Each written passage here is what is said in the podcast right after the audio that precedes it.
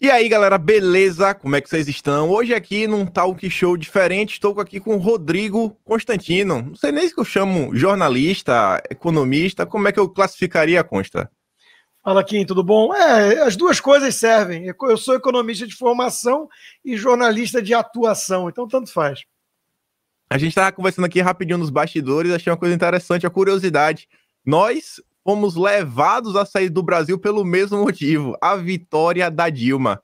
Veja só, como está lá quase seis anos, eu tô aqui uns cinco anos e meio, foi mais ou menos o mesmo período, para vocês verem, né, como o PT muda vidas. Nós, nós e muita gente, né? Aqui mesmo, eu, aqui em Weston, na Flórida, eu tenho muitos vizinhos que estão mais ou menos nessa mesma faixa de cinco anos, tudo que a decisão, alguns não tiveram muita facilidade de startar o processo, mas a decisão foi tomada ali em 2014. Consta só assim para a gente, começar, só umas perguntas assim bem básicas. Eu te conheço das redes já tem mais de 10 anos. Mais de 10 anos que eu vejo tu postar Facebook. Eu não acompanhei a época do Orkut. Como foi tua chegada assim, um termo não tão rápido, né? Mas como foi esse processo até a gente chegar aqui hoje? Constantino, Jovem Pan, YouTube, Gazeta do Povo, Revista Oeste e os outros veículos que você vem trabalhando. Então, Kim, eu na verdade escrevia no começo meio para desabafo, para um grupo muito pequeno. Aí eu conheci o Heitor de Paula, é, na época da, da criação do, do, Instituto Federalista, que queria ser um partido com o Thomas Corontai. E aí eu conversando com ele ali no evento, ele falou, pô, lá do site do Mídia Sem Máscara, eu falei, pô, tenho interesse em escrever. Aí mandei um artigo né, sobre o terror vermelho do comunismo, saiu, foi o primeiro a, a, artigo publicado no Mídia Sem Máscara, aí publiquei mais alguns. Aí um editor de Minas Gerais me procurou, falando: pô, eu tenho interesse em usar alguns trechos teus para um livro de um escritor meu que eu vou lançar. Você tem interesse? Eu falei, não, posso permitir, mas se você quiser, eu tenho muito artigo próprio. Vamos fazer um livro meu também? Aí nasceu Prisioneiros da Liberdade, que era uma coletânea de artigos. Muito... Olha, isso foi em 2000 e pouquinho. É, faz tempo, tem até que ver a data certa. Mas eu sei que ali eu ainda era do mercado financeiro, trabalhava com Paulo Guedes até, quando o livro foi lançado. Acho que é 2000 e... Acho que é 2004 ou 2003, porque 2005 já estava o escândalo do mensalão e, e, eu lancei meu segundo livro, que foi o Estrela é. Cadente, né, sobre as trapalhadas e contradições do PT. Então ali eu engatei, eu descobri uma vocação, mas durante muito tempo eu ainda tentava é, combinar isso com o mercado financeiro. Aí teve um dia que eu realmente comecei a falar: não, eu vou tentar viver disso. O Paulo Guedes já tinha saído da empresa, mas ele me falou: Rodrigo, vai ter um pessoal aí que eu conheço, vai lançar um instituto. Acho que vale a pena ser na reunião. Eu fui, era o nascimento do Instituto Millennium, aí eu fiz parte também, sou membro fundador. Né? Eu tenho um, um monte de coisa no passado que a gente tem um pouquinho de vergonha para onde foram, né? É, tipo, ajudei MBL, ajudei Partido Novo, mas enfim, a gente vai ajudando. É, faz parte, faz é, parte. Eu, eu, ajudei muita coisa ligada à causa que eu acredito. Se aponta mais na direção, eu ajudo. E ali no Instituto Millennium, pelo menos, serviu para isso, né? Eu virei vitrine de grupos grandes, como o, o, o João Roberto Marinho era do grupo ali, estava representando a Globo, tinha gente da Veja. Então, logo depois veio um convite para ter uma coluna no Globo, depois uma, um convite para ter coluna na Veja, e aí a coisa deslanchou, né? Aí a coisa foi indo embora. Nesse tempo todo, porque você não é um cara de esquerda, nunca foi. Nunca foi. no passado, como a gente tivemos nossas rusgas de pensamento, temos algumas coisinhas, você sempre foi um cara de direita. Como era trabalhar nessas redações naquela época? Tinha um pouco mais de liberdade do que tem hoje? Olha, é difícil até responder isso, porque eu nunca fui é, in loco, né? Eu, eu, eu, sempre trabalhei remotamente, sempre. Eu, tô, eu, sou, eu sou o home office que virou agora moda com a pandemia desde sempre, né? Até porque eu fazia isso em paralelo, eu escrevia para Veja, escrevia para o Globo, eu tinha outras atividades e tudo, então eu nunca fui da redação. Na Veja eu fui com um pouco mais de frequência, até porque a gente gravava muitas vezes ali o, o TVeja, que era com a Joyce Hassman. Joyce veja, veja quantas máscaras caindo nesses anos. Mas ali é, eu ia e percebia, Kim, que tinha uma turma vermelha, né? Até mesmo na Jovem Pan, já vi até o, o, o, Emílio Surita no Pânico, quando eu fui ao vivo lá pela primeira vez ser entrevistado, ele brincou com isso. Não, mas aqui em cima também é cheio de canhota. Aí eu falei, é, eu percebi. Aí depois teve gente, gente até que ficou chateada, falou, pô, tá falando da, da redação do, da casa. Eu falei, gente, é verdade. Então, eu nunca tive muita surpresa com isso, porque eu acho que são formados ou deformados nas faculdades de jornalismo, que via de regra é um antro de comunista. Né? Então, assim, eu escapei disso, eu não fiz essa faculdade. Né? A, a, de economia já tinha ali ó, uma turma meio canhota, mas era melhor, eu fiz na PUC. Mas a, a faculdade de jornalismo é uma máquina de doutrinação ideológica. Então eu, eu vejo essa turma toda de redação é muito é, é, enviesada, né? Tem uma quase uma hegemonia ali progressista, chamemos assim, para ser simpático. E, e, eu, assim, sempre bati de frente, né? Eu tenho certeza que quando eu ia pessoalmente tinha uns olhares meio tortos, mas eu também respeitei muito na minha vida divergências. Eu, eu, eu, eu não respeito algumas coisas, eu não tenho muito, muita paciência com burrice e com mau caratismo, mas o sujeito às vezes tem uma visão mais romântica, ou, ou é aquele cara que ele está na esquerda porque ele desconhece né, é, certos. É, é, enfim, certos, certos conhecimentos é, chave né, de, de, economia mesmo e tudo, ele está lá acreditando que ele está defendendo os, as minorias, os mais pobres. Ele está no desconhecimento, ele, ele, está na ignorância, não necessariamente ele é um burro, né, porque o sujeito que, que tem uma limitação cognitiva mesmo e não consegue entender nada depois do que você explica e desiste. É melhor ir embora, né? melhor não perder tempo. Mas eu sempre tive muita tolerância com isso. Eu nunca conheci a pessoa, o cara falou, não, eu sou de esquerda, eu, eu era grosseiro. Nunca fui assim. Eu sempre dei o benefício da dúvida que vai ver que tem algum, algum motivo que levou o cara na história de vida dele para esse troço, né? Pegando um gancho nessa questão da tolerância, eu acho que eu gostei muito de um tweet que você fez falando o seguinte: eu já tive meus problemas com. Acho que você falou pro Felipe Martins. Com o Felipe Martins, coisa mudou. Até com o pessoal da direita. Já tive problemas com a esquerda, o PT me processou e tudo. Agora eu só conheci o problema mesmo quando eu comecei a lidar com os, os radicais de centro. Adoro esse termo, que acho que foi você que, foi. que popularizou, criou. Foi. Não lembro. E eu acho assim que você deu uma certa mudada. Não vou falar assim, ah, Constantino mudou nada, mas realmente eu que acompanho o debate, estava ali até sua opinião, por exemplo, que você tinha do pessoal do gabinete do ódio. Naquele momento você acha que vinha assim uma certa tomada da mídia, você ainda achava que esse pessoal tinha assim, um mínimo de razão, ou você você mudou de, de, é, de visão por causa do pessoal, ou porque você começou assim, a olhar a situação e falar, pô, a situação é diferente, acho que eu tô dando credibilidade a, a gente que não tá merecendo. Foram as duas coisas juntas, Kim. É, eu percebi que muitos que estavam ali, eu participava de grupos de bastidores com turma do MBL, com alguns editores, jornalistas, né? Tem até deputado. O deputado tá, ficou no lado bom, mas o resto todo debandou e, e deixou cair as máscaras. Então eu comecei a perceber uma postura né, nessa patota aí é, meio, meio cafajeste, meio, né, é aquela coisa do, do anti-bolsonarismo histérico, né? Se você consegue enxergar qualquer tipo de virtude ou qualidade no governo, você é um vendido, você é um gado. E, e aqui nos Estados Unidos, enquanto isso, eu acompanhava, e, e eles também a, a, história do Trump Derangement Syndrome, que é exatamente aquela aversão patológica que o sujeito sente à figura do Trump, e isso impede ele de fazer uma análise mais séria sobre o governo Trump. Né? Ele esteticamente não suporta o Trump e ele começa a, demonizar tudo que vem do governo que fazia uma boa gestão. Era a turma dos Never Trumps e tudo mais. Então eu comecei a perceber esse pessoal com uma conduta muito estranha e eu comecei a perceber também que eu estava exagerando na dose em relação às críticas, talvez para. É, é, aquela coisa do. É, você precisa é, confirmar, você precisa acender vela né, perante esse altar dessa patota para provar que você é imparcial. Né? Então tem uma coisa meio assim psicológica também. Então eu comecei a subir muito o tom das críticas e algumas pessoas começaram a conversar comigo, falando, Rodrigo, você está é, entendendo de forma equivocada o que é o governo. E aí eu conversei com alguns empresários, conversei com gente que me contou histórias da época da campanha do Bolsonaro, né? É, gente do governo, que eu sei que são idôneas e sérias e, e, e, com espírito público. Comecei a conversar com mais gente, né? E aí eu percebi, é, realmente eu errei na dose. Eu tô, eu tô perdendo o big picture. Eu tô com, eu tô catando pelo em ovo, eu tô, eu tô procurando picuinha para criticar em excesso o governo, né? É, eu não estou percebendo que eu estou sendo instrumento dessa turma que quer derrubar o governo por outros interesses, né, que, que são ligados a jogo de poder próprio, alguma coisa assim, e ao mesmo tempo eu, eu, tô, é, eu tô sendo injusto na minha análise com a equipe que está lá, né? E o próprio presidente.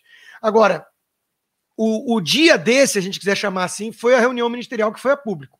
Ali você tá, ali muita gente teve um choque, porque ali você vê o que, que é sem cortina. Né, é, é, achei até curioso que foi um desejo do, do Moro aquilo vir a público, uma autorização do Celso de Mello, mas quando vem a público aquela reunião, você olha ali os ministros, o presidente comprometidos com o país, com as bandeiras vencedoras, enquanto que o resto estava demonizando e, e, e, distorcendo, e aí você vê a postura do Moro depois que saiu do governo, aí você vê a postura do Mandetta. Então, muita coisa começou a ser juntada nesse quebra-cabeça ao longo dos meses, vários meses, e dentro desse grupo de bastidor, que é importante citar que tem umas figuras, né? Um deles, muita gente já percebeu, que ele fazia realmente jogo de intriga. E como ele tinha atuado é, numa campanha de um dos filhos do presidente e tinha sido o mais próximo de nós dos Bolsonaro, ele, ele tinha um lugar de fala. Então ele trazia coisa do tipo assim: esse pessoal é integralista, eles são fascistas e não sei o quê, e vão fritar o Paulo Guedes, estão usando os liberais. Ele, me, ele demonizou o Felipe Martins para mim, ele que demonizou. Então esse cara começou a falar. Depois ficou claro que ele era né, um, um fofoqueiro mentiroso. Ele falou que já tinha sido ghostwriter da Ana Paula Henkel. Então, ele se queimou com todo mundo quando todo mundo começou a conversar e falou assim: você sabe isso? Sei, sei. Porque mantinha-se uma esfera de silêncio, uma, uma espiral de silêncio, né? É, porque ele contou com a, a, honestidade e o caráter das pessoas que ele ficava jogando um contra o outro. Ah, ele achava que ninguém ia falar entre si, um, até o dia que começou um a virar e, e eu mesmo que joguei no, no ventilador né? Porque o, o, o, dia que eu descobri esse negócio do Ghostwriter da Ana Paula, que é uma pessoa querida, né? Aí eu joguei no ventilador. E, e, começou também a ficar claro isso, né? Ali foi um outro divisor de águas, tá? Porque nós todos sempre batemos muito o quê? No viés de esquerda da mídia, né? E de repente eu comecei a ver essa turminha bajulando jornalistas super mainstream como Vera Magalhães, né? Sim ficavam puxando o saco da Vera Magalhães. Até o dia que a Vera Magalhães chamou o Hélio Beltrão, que era desse grupo, que é um amigo nosso de longa data, de traficante de cloroquina. Eu falei assim: olha, isso é romper qualquer limite. Né? Falei pro Hélio, Hélio, mete processo, merece. E, e para os amigos eu virei e falei: vem cá, cê, e aí? Eu fui o único que saí em público para defendê-lo. O resto, a turminha do MBL, esse sujeito e outros se calaram e continuavam puxando o saco da Vera. Aí, Kim, é aquela coisa, né? Você olha e fala assim, pô, a, a, a, jornalista que é esquerda, que todo mundo sabe que é esquerda, que deturpa tudo, chama um amigo nosso, liberal de longa data, aqui de traficante de drogas cloroquina, e a turma se cala para defender essa fulana, acabou, entendeu? A credibilidade está no limbo, é um pessoal que tomou partido e tomou partido errado. Então, é, foram, foram várias coisas. Tiveram alguns dias mais importantes, mais reveladores, mas na verdade foi um filme, né? Muito mais do que um, uma epifania, foi um filme que você vai juntando as peças do quebra-cabeça e descobre que você estava sendo manipulado e, feito, e sendo feito de otário. É interessante que, assim, acho que, acho que esse movimento não foi só você que passou por ele. Eu vi alguns jornalistas também, muita gente da PAN. Hoje em dia, acho que a PAN é um microfone bem importante, está dando espaço para muita gente. Eu acho que a própria Jovem Pan em si vem mudando. Eu, como acompanhei algumas coisas, eu acompanho de perto assim, o bolsonarismo, posso me dar esse luxo assim, de falar, eu vou cobrir o bolsonarismo. Eu vi, enquanto a diretoria estava lá sob a tutela do Felipe Moura Brasil, um dos radicais de centro, agora lá no antagonista, no lugar que sempre mereceu estar, eu via quanto a coisa mudou desde que ele deixou de ser o diretor de jornalista. Sim. Jornalista. Uma coisa que eu achei bem interessante quando eu acompanhava eram algumas coincidências. É, defender Flávio Bolsonaro até então, no início, qualquer coisa, era sempre passada de pano. Mas eu sempre tinha que olhar, ver lá, tentar mostrar o contraponto. E um dia eu achei uma coisa interessante, que foi quando eu notei. A gente teve, no início de 2019, três crises. A gente teve a crise do Laranjal do PSL com o Bebiano, depois a gente teve a crise do vazamento dos áudios do delegado Valdir, e no final do ano teve, tivemos o, a crise dos panetones do Flávio Bolsonaro. E a única coisa que se repetia sempre era o seguinte: teve a crise do Valdir Bebiano, chamaram o Bebiano a primeira vez, se eu não me engano, no Pingos nos Is. Depois, na crise do delegado Valdir, foi na quinta-feira. Na sexta-feira, no Pânico, levaram o Bebiano. E na segunda-feira levaram a Joyce no pânico, que já estava de noite na TV Cultura. E, na, e na, na terceira vez, que foi questões pan, do Panetone, no dia seguinte, acho que levaram o Bebiano no Jornal da Manhã. E você via que tudo indicava que ele era o cara que passava algum material para esse pessoal, pessoal antagonista. E eu sentia, falei, cara, eles estão operacionalizando um grupo de mídia para usar contra o governo. Será que ninguém está percebendo isso daí? Então, e aí, assim, hoje eu olho para Jovem Pan, você, Fiuza, Augusto Nunes, Ana Paula, Vitor Brau, toda essa equipe, você fala, cara, beleza, pode ter aquele pessoal ainda, ainda tem o Joel, mas tem dando espaço. Acho que a Jovem Pan como todo vem mudando. Você já tem um tempo de casa, como você olha assim a empresa Jovem Pan? Você sente que teve uma mudança na empresa, vem dando mais e mais espaço? Eu acho que sim, mas assim, é, é, o Tutinha, né, o irmão dele, tudo, eu acho que eles, estão ali no business, né? Eles estão olhando realmente o aspecto de demanda, de audiência, de, né? É, então, assim, é, eles perceberam que havia uma demanda reprimida para esse espaço de pessoas mais independentes fazendo uma análise, é, tentando fazer uma análise mais justa em relação ao governo. Né? É curioso você mencionar o Felipe Moura, porque eu não tenho nenhum problema em falar, e ele sabe disso, ele não é homem de falar nada de mim na cara. Porque depois ele começou a insinuar algumas coisas de que a rádio recebia dinheiro do governo. Bom, é, o, o, quem pediu minha cabeça foi a turma do Dória. Né? A Vera Magalhães pressionou na história do cancelamento. Ah, todo mundo sabe que o governo de São Paulo anuncia, basta olhar os anúncios. Então é muito curioso isso. Mas o Felipe falava uma coisa que era assim: não, senso de proporção, tá faltando as pessoas senso de proporção. Só que quando ele sai da Jovem Pan, ele é o primeiro a demonstrar a falta de senso de prioridade e proporção. Ele começa a, a viver obcecado para demonizar essa história da rachadinha, né? Ele não, ele não acorda para outra coisa na vida, só isso. Agora está no destino dele, não só os Antas, como tendo que chamar alguém como Nando Moura, né, um chiliquento de marca maior, para fazer análises com ele. Então, é assim, merece o, o, lugar que está. Só que ele, e ele testemunha, né?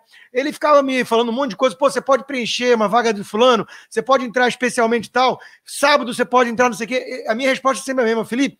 Eu prefiro trabalhar mais e ganhar mais. Eu estou aqui para ralar. Pode mandar trabalho. Então, ele é testemunha da minha idoneidade, da minha independência, de que eu ralo para fazer o que eu faço e depois ele começa a insinuar né, que eu tenho minhas opiniões, ou qualquer um na rádio, porque o governo federal dá dinheiro. Quer dizer, é leviano, além de tudo, né? E, e covarde, porque fala nas entrelinhas, depois bloqueia a página para comentário. Quer dizer, tudo eh, virou, virou essa figura, né? Virou essa figura típica dos radicais de centro, dos isentões e tudo. Então é muito lamentável ver isso, mas a, a Jovem Pan eu não vejo como um, um DNA ideológico. Eu vejo como uma casa plural que, se foi dando mais espaço para essa turma que você diz, é porque percebeu que uh, o público estava pedindo isso, estava demandando. O Tutinha cansava de falar comigo. Pô, Rodrigo, você dá muito mais audiência que os outros dois lá naquela bancada, porra, não sei o quê. Ele percebe isso. Ele fala, pô, nosso público é mais é, é mais bolsonarista, ele, é, é ou pelo menos assim, ele, ele, ele tá afim de ouvir pessoas que fazem uma análise né, sem ficar demonizando tudo que vem do governo, reconhecendo méritos, reconhecendo acertos. Então, eu acho que ele percebeu isso. Ele percebeu isso a tempo né, de, de dar essa reviravolta e manter ali a casa independente, né, plural e independente, porque com essa cabeça que a gente está vendo do Felipe Moura hoje, se ele ainda fosse diretor de jornalismo da Jovem Pan, pode imaginar que a Vera Magalhães talvez fosse a âncora do Signos A âncora de todos, é, exatamente. E é uma coisa interessante, hoje a gente tem outro problema grande que só afeta quem não é radical de centro ou radical de extrema da extrema esquerda, que é o cancelamento, perseguições e diversas coisas. E a gente tá falando aqui do Felipe Moura, ele tem papel chave nisso, porque, a meu ver, um das grandes, um grande epicentro desse problema surge lá na época da CPMI das fake news, ele vai e solta aquela matéria chamada Os Blogueiros de Crachá. Ele não tirou daqui qualquer lugar.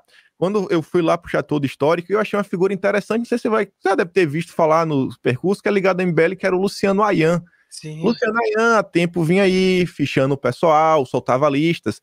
E você vê como todo mundo se junta em torno disso daí. Luciano Ayan começa a fornecer várias entrevistas pro Diário Centro do Mundo, do Pedro Zambarda, que é o ghostwriter da Joyce, em um dos livros lá dos delatores ele afirmando que ele estava montando o material dos bolsonaristas, ele até mostra uma parte do material e diz que está ajudando o Frota e acha que seu material está chegando até a Joyce.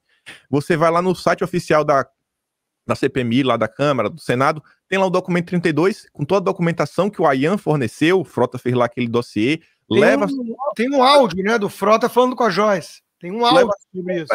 Bolsonarista, Aí no início do ano, o Lauro Jardim já começa a avisar que a, o Frota e Joyce já foram pelo menos duas vezes no STF conversar com o Alexandre de Moraes, e as coisas foram se caminhando até o ponto que o Alexandre de Moraes ordenou as buscas e apreensões, e lá nos autos ele diz que as buscas são baseadas no depoimento de três deputados: a Joyce, o Frota e o Nereu Crispim.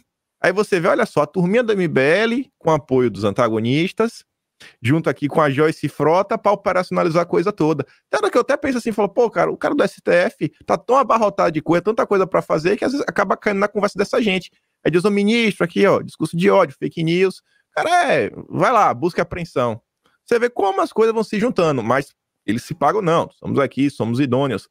E esse assunto mesmo da CPM das fake news foi uma coisa que eu senti falta de ver na mídia. Aí eu falei, cara, ninguém tá vendo o que os caras estão fazendo. A Ian tá fazendo a perseguição.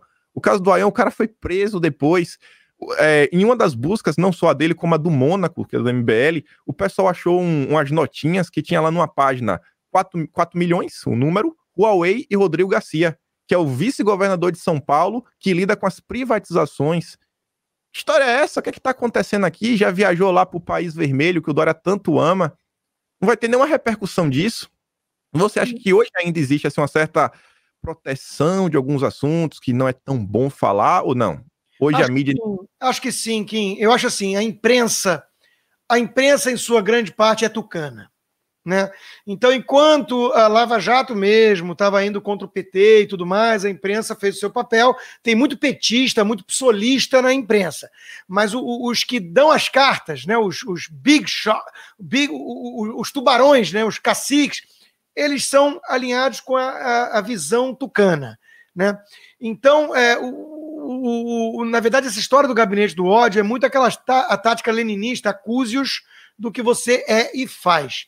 Né? Quem é que é gabinete do ódio? Bom, basta ver hoje quem destila mais ódio. Né? Olha só, esses dias estava uma dessas veretes aí, né? E o próprio deputado Kim Kataguiri, que depois acho que pediu desculpa, se arrependeu e apagou, mas ajudou a divulgar, né? O, o MBL, né? É, histórias insinuando, falando de é, ligação com droga, né? Com cocaína do Augusto Nunes, né? É, é eles já postaram na capa da, da Folha de São Paulo é, é, um, um, artigo do Hélio Schwartzman falando que o mundo ia melhorar, o país ia melhorar se o Bolsonaro morresse. O Ricardo Noblar já incentivou o suicídio do presidente. Isso é gabinete do ódio. Eles são mais organizados, eles têm alguma coordenação, a gente vê a coisa pipocar. A história do gabinete do ódio bolsonarista foi uma criação, uma narrativa, uma criação dessa turma. E aí eu faço um meia-culpa, porque eu divulguei e foi o que fez rachar a minha amizade que eu tinha, que agora já está recuperada e tudo, com o Leandro Ruxa, o meu vizinho aqui, porque o José Fux da, da, do Estadão me ligou. E o José Fux eu conheço a longa data, ele me parecia um jornalista sério, sempre me pareceu alguém sério, com um viés meio liberal, meio, meio progressista, mas uma, um cara sério.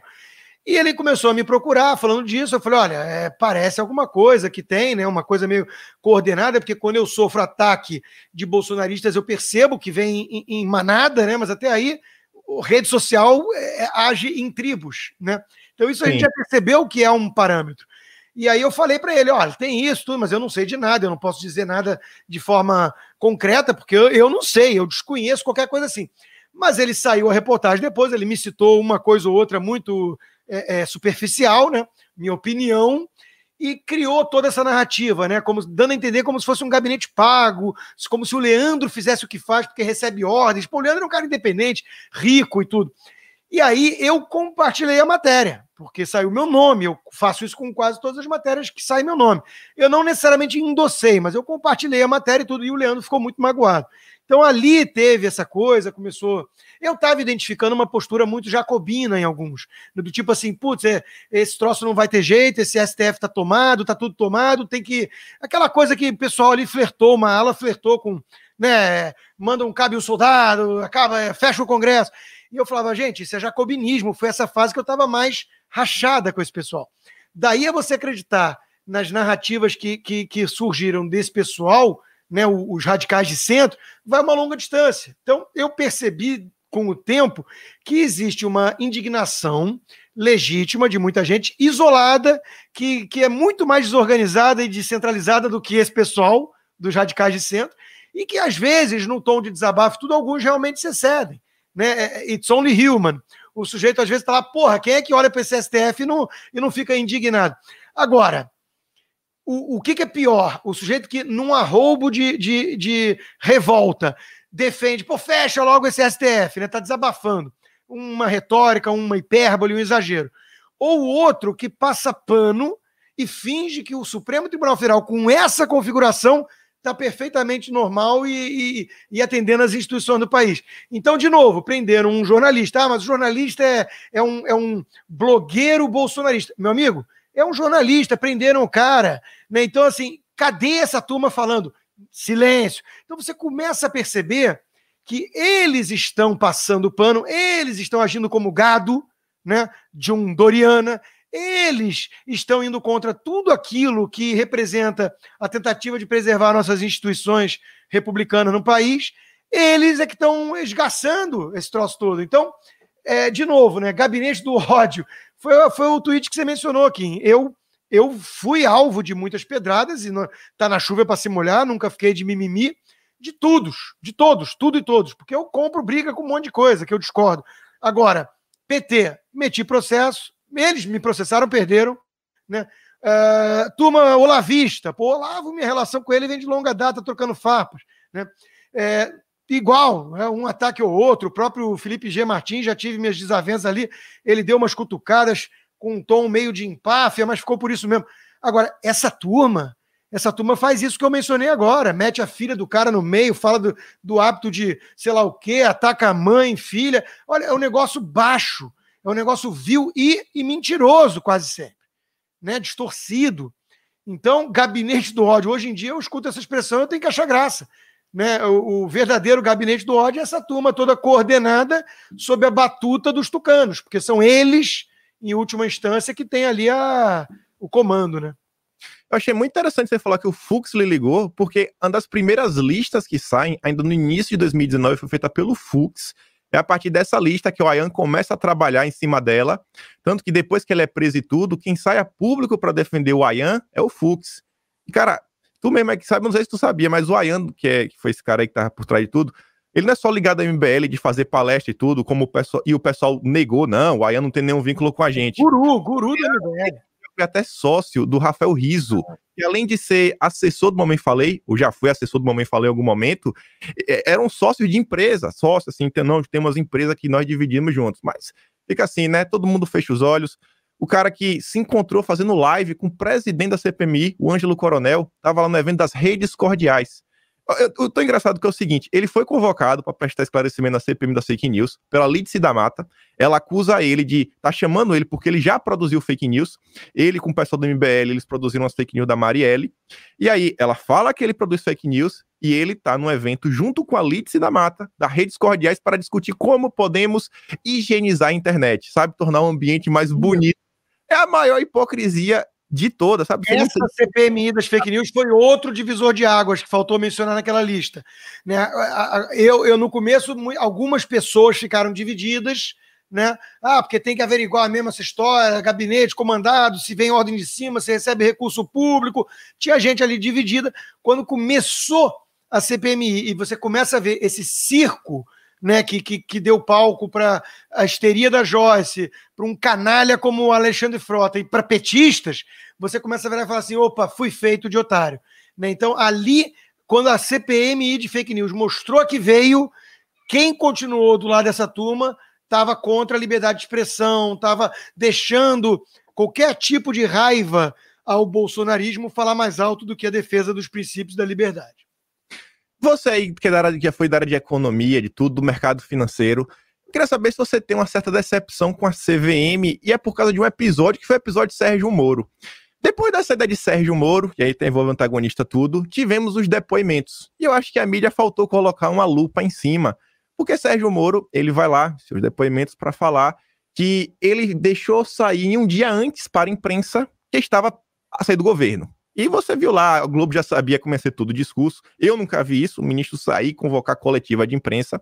E aí ele avisa, ó, eu avisei para a imprensa. E por coincidência, o antagonista, que até então lá, né, tinha empíricos, que aí não é do mercado financeiro, eles fazem aqueles arranjos lá, soltaram 14 matérias no intervalo de uma hora. O gráfico da bolsa chega foi um montanha russa de emoções. Teve gente que perdeu dinheiro, mas teve gente que ganhou muito. Aí você vê, cara, CVM não, não, não podia assim, fazer umas perguntas, perguntar o que, é que estava acontecendo, que parece que o antagonista sempre faz uma coisa dessa, uma coisa outra, que defende Sérgio Moro já sabe. Sabe, é, é carne e unha a questão do, do lava-jatismo, não é de hoje. Desde os vazamentos da Vaza Jato, tem lá o Deltan falando do Cláudio Dantas, trocando conversinha com o Maynard.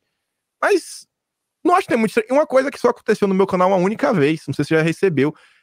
Um dos meus vídeos foi proibido de passar no Brasil, que é um dossiê que eu estou falando da Empíricos. Foi o único. Nem falar. É, é... Fez um vídeo sai, ficar proibido de passar no Brasil. Pois é, é uma coisa incrível, né? E o Felipe Miranda é um sujeito um tanto sem equilíbrio também, né? A história da cabeçada. Mas o ponto é o seguinte: é, é, bom, eu acho que a CVM devia ir mais a fundo, sim, né? Eu acho que não é de hoje que tem muita gente que percebe ou acusa ou denuncia né, indícios de manipulação né, de notícia em relação ao mercado. Eu não quero ser leviano e acusar de nada, mas a Empíricos segue como benchmark uma empresa americana que, que os sócios fundadores foram parar na prisão. Então, assim, eu, eu, eu no mínimo que eu posso falar, sem, sem sombra de dúvidas aqui, Kim, é que a postura da Empíricos em relação à venda dos seus produtos me incomoda e muito desde sempre. É aquela pegada sensacionalista que você tem a última chance de ficar rico toda semana. Né? Então, eu não acho sério. Eu não acho sério o trabalho deles. E eu também não acho sério o trabalho do antagonista. Então eu achei um casamento perfeito. Que foi desfeito agora, acho uma pena, porque acho que eles se merecem. O antagonista tem claro também hoje em dia quem é que era a fonte deles, né? É, no governo.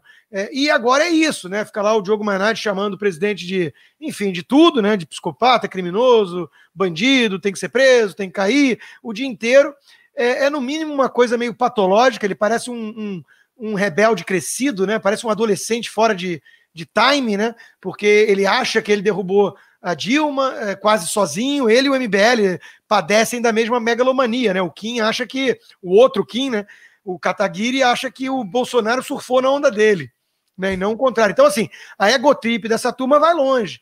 E, e, eu acho que ele está numa agora de. É isso aí, é o nome, né? Antagonista. Ele tem que antagonizar o tempo inteiro. Então ele quer derrubar. Ele quer sempre derrubar o governo. Ele, ele se acha o rebelde é, é, com causa, né? E é uma coisa meio, meio é, demodê, meio datada, é uma coisa meio over. Então eu olho até com um certo misto de pena e nojo para a postura de um Maynard hoje em dia, de um Reinaldo Azevedo, né? É uma coisa deplorável né, os personagens que eles se transformaram. Né? E, e a Empíricos é isso, acho que faz tempo já que devia passar por algum tipo de lupa maior das, das autarquias responsáveis por isso. E falando do grande amor do, do antagonista, que foi o Moro, a gente já falou de decepções. Moro foi uma pessoa que te deu decepção? Ou tu já tinha sempre aquela, pô, Moro é bem progressa, né? Já Não. tava uma coisinha. Não, não, olha só, eu, eu, eu, é até interessante isso, né? Porque ficou faltando falar na, na parte anterior, aí você me dá essa oportunidade. Olha só, o Moro eu chamei de herói na Jovem Pan, discutindo com a Vera Magalhães, que falava, não é herói, era só um servidor público. Não, peraí, como juiz, o cara correu risco de vida, integridade física, família toda para prender bandido graúdo, para mim isso não é só cumprir a função. Se todos os funcionários públicos fizessem isso, talvez o Brasil fosse diferente. Então, como juiz envolvido na Lava Jato, para mim ele deixou um legado heróico. Né? Hoje começam a aparecer algumas coisas. O próprio Leandro Russo entrevistou um empreendedor que foi um dos primeiros a fazer a denúncia da Lava Jato. Ele revela algumas coisas ali de é, interesse quando chega nos tucanos que para e, e a denúncia não vai adiante, mas eu não quero nem entrar nessa seara. Meu ponto é que, como juiz, ele tem um legado. Como ministro do governo Bolsonaro, ele tentou alguma coisa, ele fez lá o projeto de lei anticrime, ok, não sei o quê. Depois, Kim, é só decepção. Então, veja, para a primeira coisa, juiz, tanto faz como tanto fez ele é meio progressista nas ideias. Desde que ele seja juiz, o que já não é muito progressista, porque juiz acredita em ativismo, empurrar a história, essas coisas. Então, é, é, eu não queria ou não precisava saber o que o Moro pensava sobre aborto, sobre ideologia de gênero, sobre socialismo. Bastava que ele fosse um juiz que fizesse a lei ser cumprida, valer. Beleza. Como ministro, aí já começa a piorar um pouco. Mas, pô, ele foi para o governo do Bolsonaro, ele aceitou, ele sabe qual é a pauta, a pauta armamentista, ele sabe tudo isso. A ideia do projeto é endurecer impunidade com, com, com marginal, é, reduzir impunidade. Então tá alinhado, beleza. Também não me interessa muito o Moro com seus pensamentos políticos e filosóficos. Agora, quando ele sai, aí isso começa a interessar mais, porque ele virou uma figura política, ainda mais da forma que ele saiu. Aí a gente vai conhecer o Moro ou a Rosângela, porque tem muita gente que acha que tweetando ali é mais Rosângela. Agora, é só decepção. Ele virou um lacrador de marca maior, um cara que parece uma mistura de Luciano Huck com é, Dória, com Mandetta e com Amoedo. Eu brigo que é o, o, o esse, esses cinco, né? É, é, é, a turma do, do lacre, eu chamo de Smiths do Matrix. Você olha, são todos iguais. Se, se eu fizer um teste cego, colocar na sua frente uma tuitada, uma postagem de algum desses cinco, eu duvido alguém acertar quem foi. Porque é indistinguível hoje em dia. O Luciano Huck, o Dória, o Mandetta, o Amoedo, né? E o próprio Moro são iguais. E, aliás, eu acrescentaria o Rodrigo Maia na lista né, que está indo também para o destino que, que, que merece. Então, veja, é, é, é uma decepção enorme o que o Moro fez, da forma que fez, como fez e no que se transformou. Começou dando entrevista para Globo, só fazendo lacrada, em, alfinetada, se achando o cara, aí vai parar no antagonista como, como colunista. Um negócio assim, se era para resguardar a biografia dele, meu Deus, né? Que biografia de, de lixo. E é, o Amoedo também nem se fala, que é uma outra enorme decepção, porque eu participei de muito perto da criação do novo. Né? Então aí é uma coisa pessoal para mim. Né? É, é, lamentável ver a postura do João Dionísio Amoedo hoje em dia. Agora, sobre o Moro, eu acho assim que ele se aproveitou dessa aura de juiz que faz, que prende pessoas, para tentar avançar com algumas coisas também, na verdade, com um projeto de poder lavajatista. Eu gosto de separar o lavajatismo da Operação Lava Jato. Para mim são coisas diferentes. E quando o Moro sai do governo, eu começo a pesquisar as coisas que me dão a entender isso, como por exemplo, é muito bom, hoje em dia a gente tá vendo aí a, a possibilidade de desaparecer o dinheiro.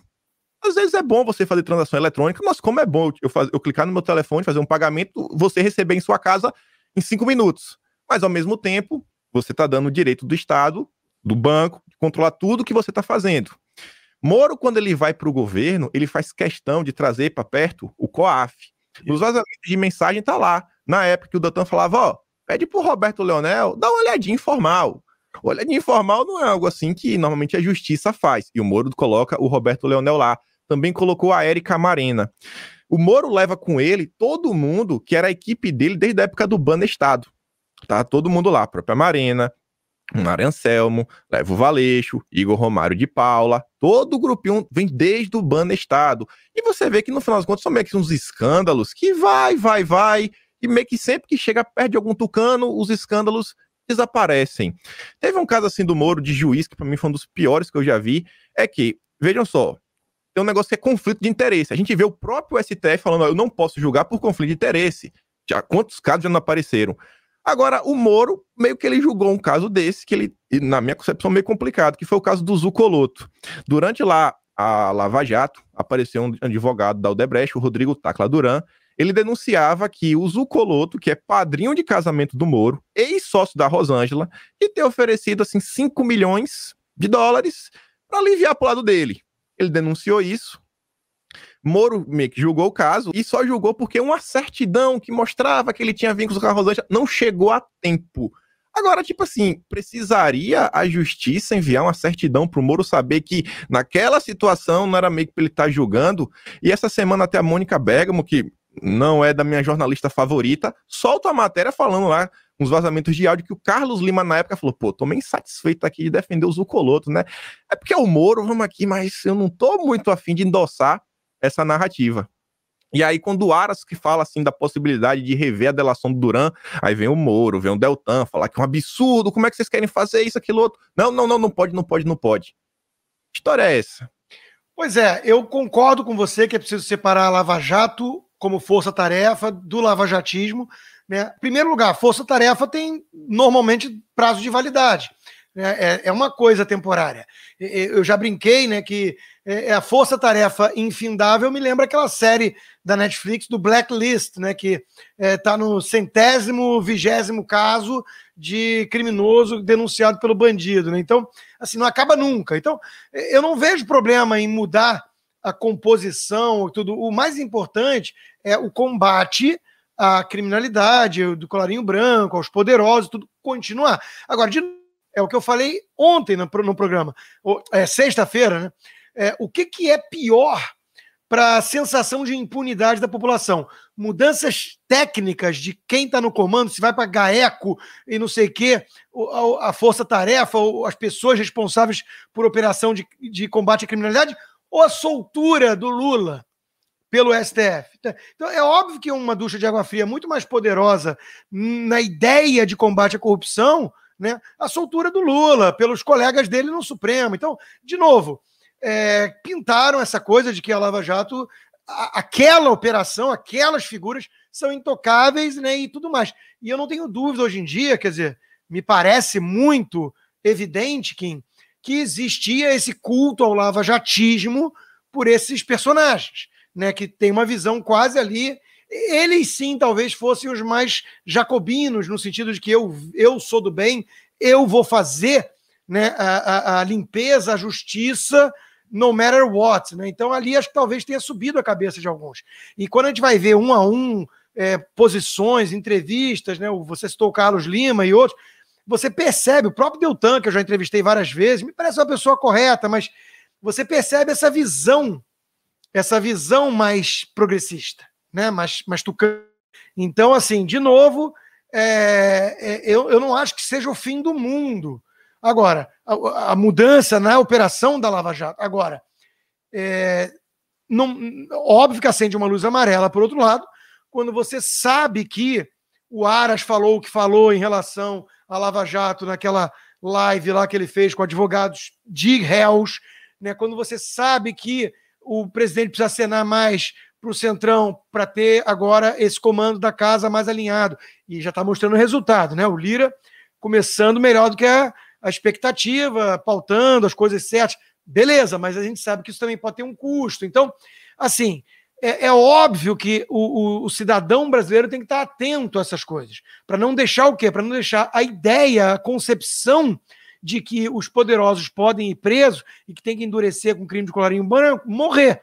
Só que, repito, o que que ajudou a matar mais esse troço? É, é o Aras? Ou é alguma mudança ali no, na composição, para onde vai a operação? Ou é, de novo, né, a, a, prisão em segunda instância, a soltura do Lula e esse negócio todo? Então, para mim, é meio evidente a resposta.